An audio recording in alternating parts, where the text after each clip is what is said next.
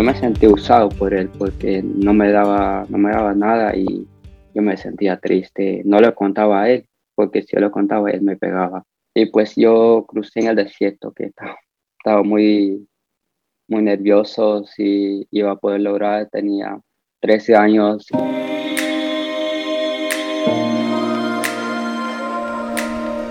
Esta es la voz de Justo Gregorio, un inmigrante guatemalteco hoy de 19 años. Él pasó ocho meses detenido en un centro de detención en Arizona y esto tras cruzar el desierto solo, sin hablar inglés ni español. Desde los 14 años y tras ser defraudado y humillado también aquí en Estados Unidos, vive con una familia de cubanos en Miami, Florida, quienes lo acogieron con mucho amor como padres de crianza, foster parents en inglés. Esta es una de las miles de historias de jóvenes que pasan gran parte de su vida en el foster care porque con su familia no pueden o no deben estar, y me refiero a su familia biológica. Esta es mi conversación con él, Tito, como le dicen cariñosamente.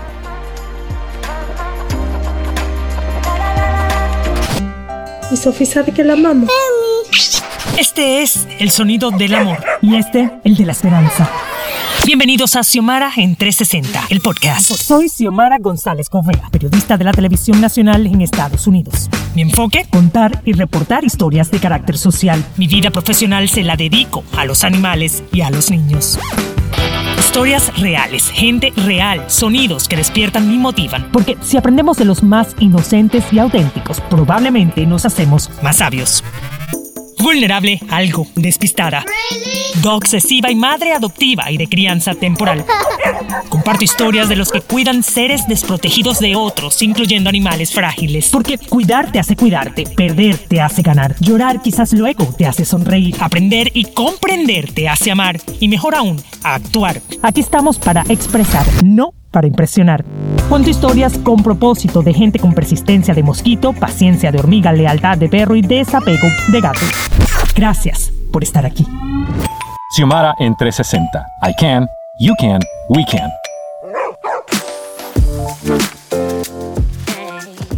considerando que menos de la mitad de los jóvenes que están en foster care terminan su high school, su escuela secundaria, y menos del 4% se gradúa de college o de la universidad, pues para mí es un honor y un placer tener conmigo a Justo Gregorio, mejor conocido como Tito. Mi historia con él es bastante emotiva, se las iré contando a medida que vayamos pues, eh, teniendo esta conversación. Pero es un placer tenerlo porque él se graduó de high school a pesar de todas sus circunstancias muy difíciles.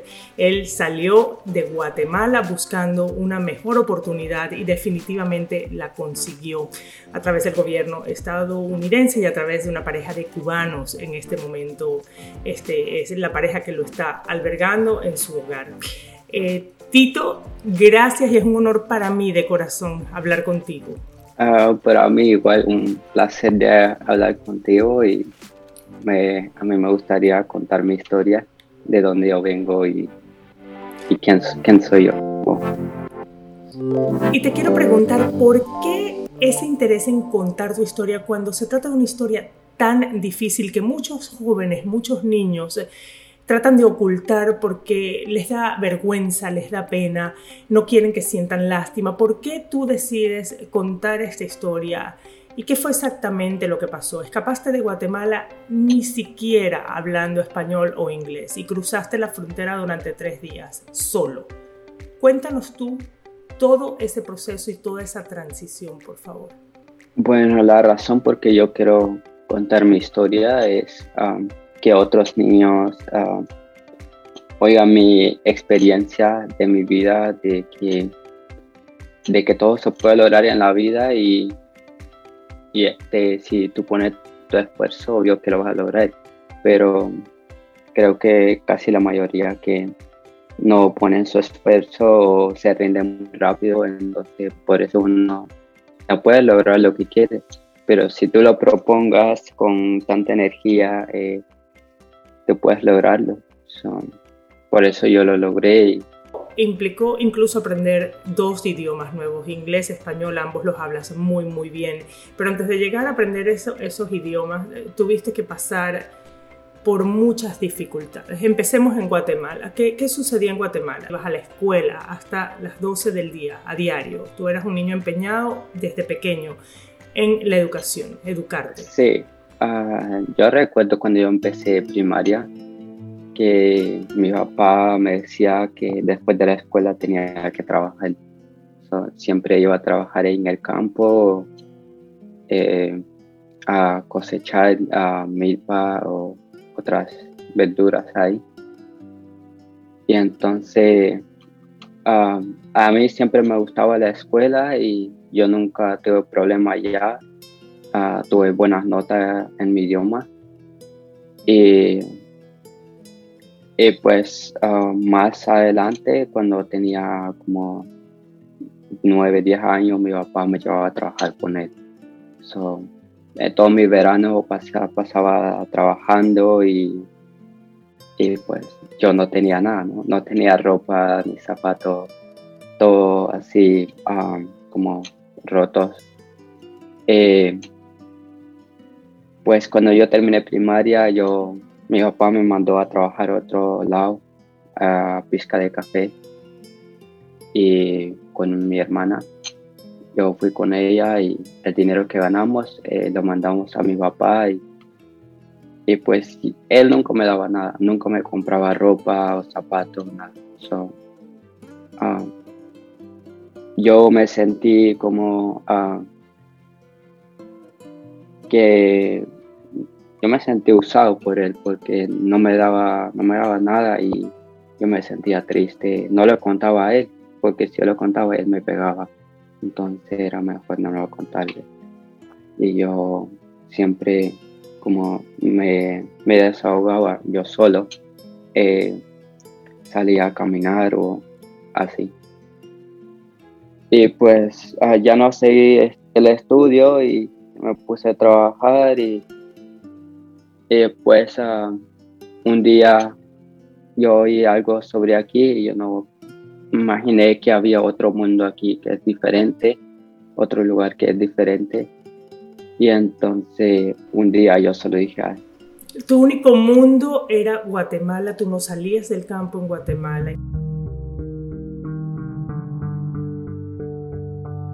Tú no salías de esos pensamientos que te perseguían. Y te quiero preguntar justo sobre esos pensamientos.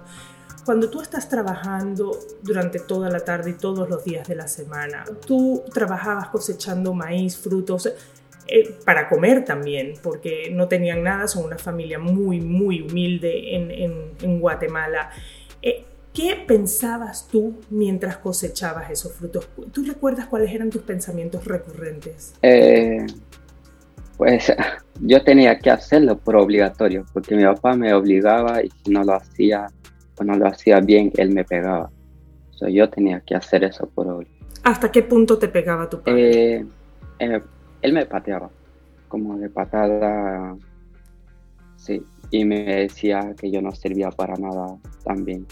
Una vez fui a, muchas veces fui a trabajar con él de motosierra, como él trabajaba de motosierra, y entonces um, él me decía que era un pendejo y y pues como yo no tenía fuerza de levantar maderas grandes, entonces me dijo que no servía para nada.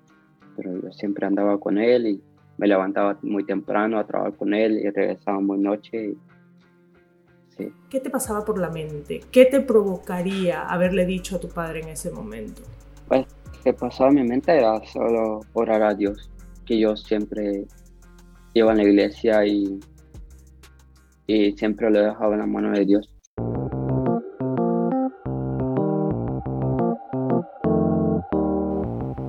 decides no soportar más ese martirio, esa, ese dolor y decides venir de Estados Unidos. Como un jovencito que habla un dialecto, que tiene 13 años, que tiene tantas dificultades. Un día yo oí algo sobre aquí y le dije a él, mi papá ya estuvo aquí, entonces le dije, tú ya fuiste allá y a mí, me gustaría ir allá también, sin pensar las consecuencias que iba a hacer en la vida, porque tú piensas que cualquier cosa se puede lograr fácil y no es así. Entonces, ah, yo estuve preguntándole a él muchas veces y hasta un día me dijo que sí, que me podía ayudar a, pagarlos a, a la gente que me trajeron aquí. Y, me imagino que había una condición y era que tú le enviaras dinero. Eh, sí, sí. Entonces, hmm. eh, pues a mí me costó mucho trabajo de para mi familia, aunque a pesar de que ellos siempre me pegaban o me maltrataban mal y, porque ah, a mí siempre estuve trabajando y otros niños no, y otros niños tenían cosas y yo no tenía nada. Entonces, ah, y por eso yo decidí de irme de ahí. Aunque a mí me dolió de separarme a mi familia, lloraba muchas veces cuando me separé. Y pues yo crucé México en, en bus. O sea que yo llegué en la frontera de Estados Unidos y México y después me avisaron que tenía que caminar 11 días en el desierto. que tenía que tener un, cargar un, la comida como un peso de 70 libras en el desierto. Y, y pues yo crucé en el desierto, que estaba, muy, muy nervioso si iba a poder lograr. Tenía 13 años y no tenía la misma salud que ahora. Y pues yo tenía que cruzarme, ya estaba en la mitad del camino y, y pues a los tres días y tres noches me, me agarró migración. Aunque yo caminé bastante, yo lloré por el camino, ¿no? Porque en caminar en el desierto es difícil. Y, ¿Qué es lo más difícil de caminar en el desierto? ¿Qué fue, ¿Cuáles fueron esos retos? Que tuviste que, de arriesgarte tu vida porque ahí hay ah, muchos ah, animales que te pueden atacar o bandidos que te pueden atacar en el desierto y, caminar, caminar todo el día también porque yo no estaba acostumbrado de caminar día y noche y, más en el desierto y, el clima que, que, en el desierto que hace mucho calor porque donde yo vivo en Guatemala sea frío.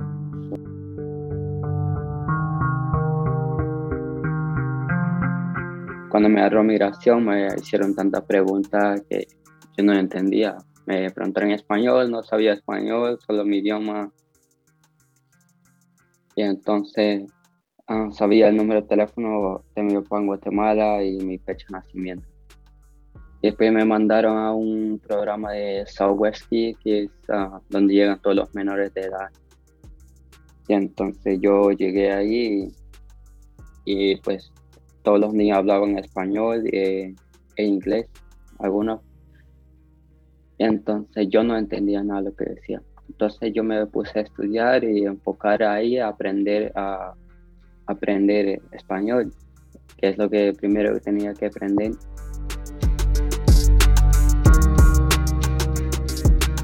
Estoy conversando con Justo Gregorio, mejor conocido como Tito. Llegó a Estados Unidos apenas a los 13 años. Se buscó la vida saliendo de Guatemala con la autorización, entre comillas, de sus padres, quienes necesitaban que él también emigrara para, evidentemente, ayudarlos económicamente. Una familia muy, muy humilde. Sin embargo, eh, Tito dice que agradece tener esta oportunidad porque sus padres en Guatemala lo abusaban física y verbalmente. Llega ese día en que un amigo de tu padre te va a recoger. ¿Qué sucede? Una familia me quería adoptar a Nueva York. Y pues al último tiempo me, mi papá llamó ahí y dijo que me iba a recibir un amigo de él. Yo le conocía de que hace tiempo y, y entonces yo hablé con el amigo de él y me dijo que me iba a recibir, cuidarme hasta cumplirme 18, y darme todo lo que necesitaba aquí y llevarme a la escuela también.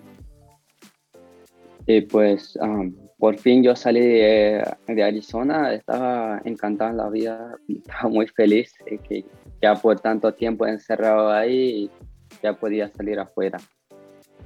Entonces me llevaron allá con él en South Carolina antes de llevarme al sur de Carolina, ¿me puedes describir un poco cómo era ese centro de detención ahí en Arizona?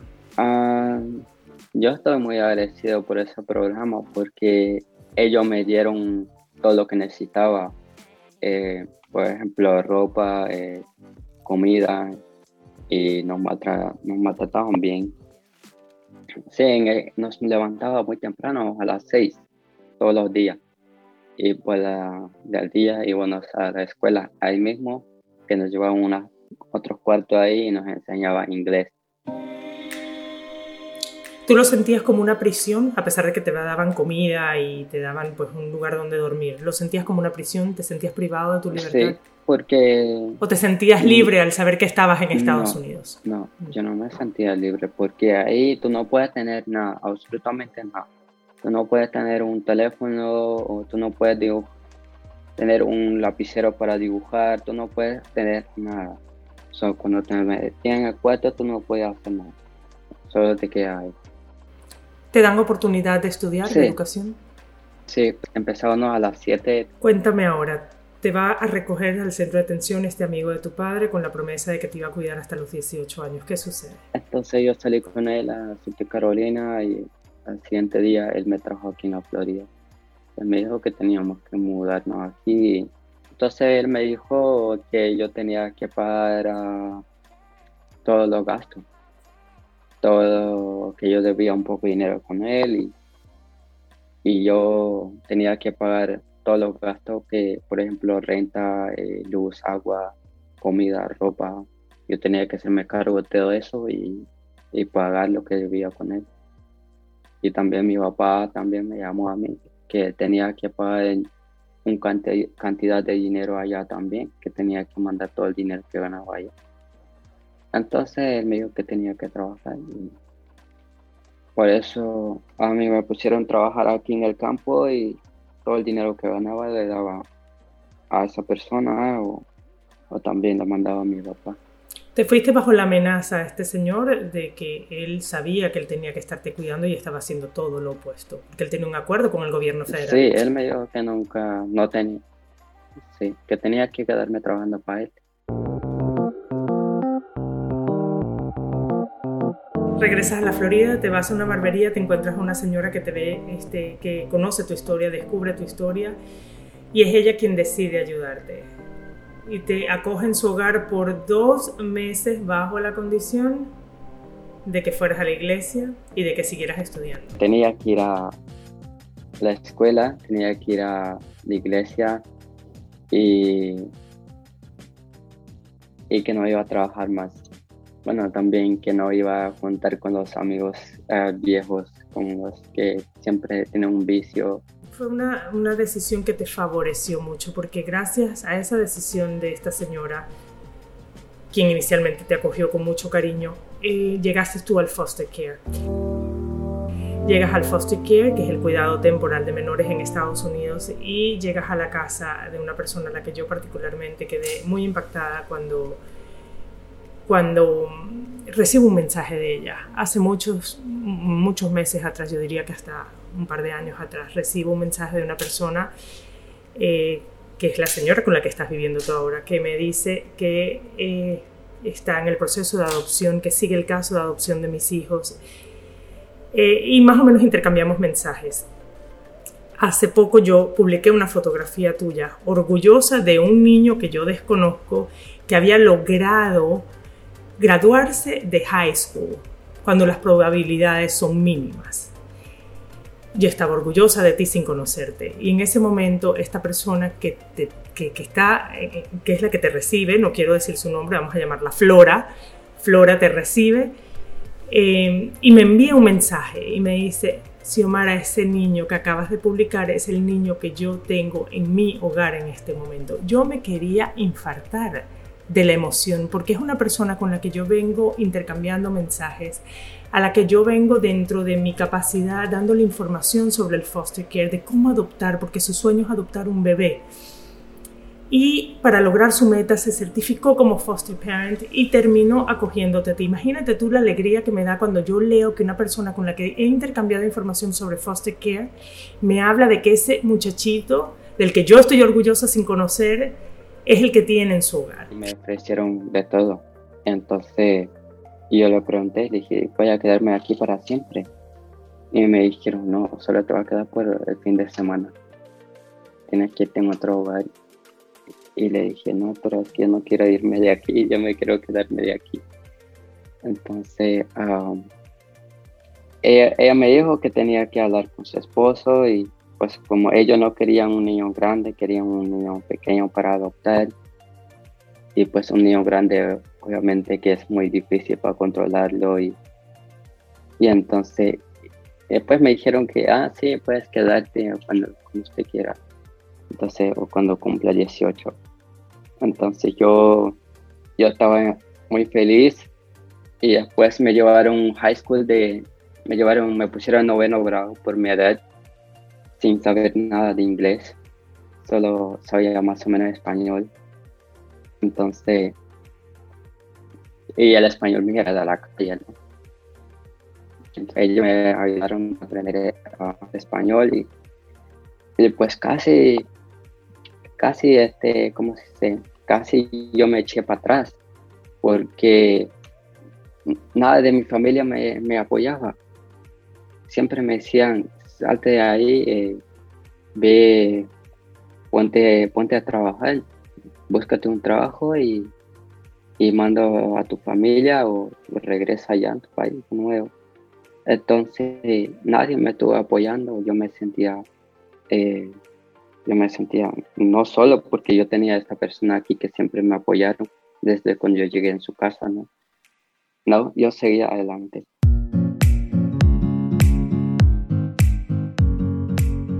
Yo desde noveno hasta senior de high school, yo nunca tuve un, como un semestre de 70% para abajo. Siempre tuve 70% para arriba. Algunos de mis maestros están orgullosos por mí, por todo el esfuerzo que yo puse. Y hasta yo tuve clase de honores. Y en este momento pues estás ya inscrito en la universidad para estudiar contabilidad. Sí. Y te quiero preguntar algo. Ahora vas a manejar el dinero mejor. Vas a ser un contador de éxito. Seguro que sí, porque eres un muchacho con mucho empeño. Y te quiero preguntar, ahora que vas a manejar mejor tu dinero, ¿todavía piensas enviarle dinero a tu papá? ¿O a tus papás, a tu familia en Guatemala? Eh, sí, claro. A pesar de todas las cosas malas que a mí me hicieron y yo los yo lo he perdonado.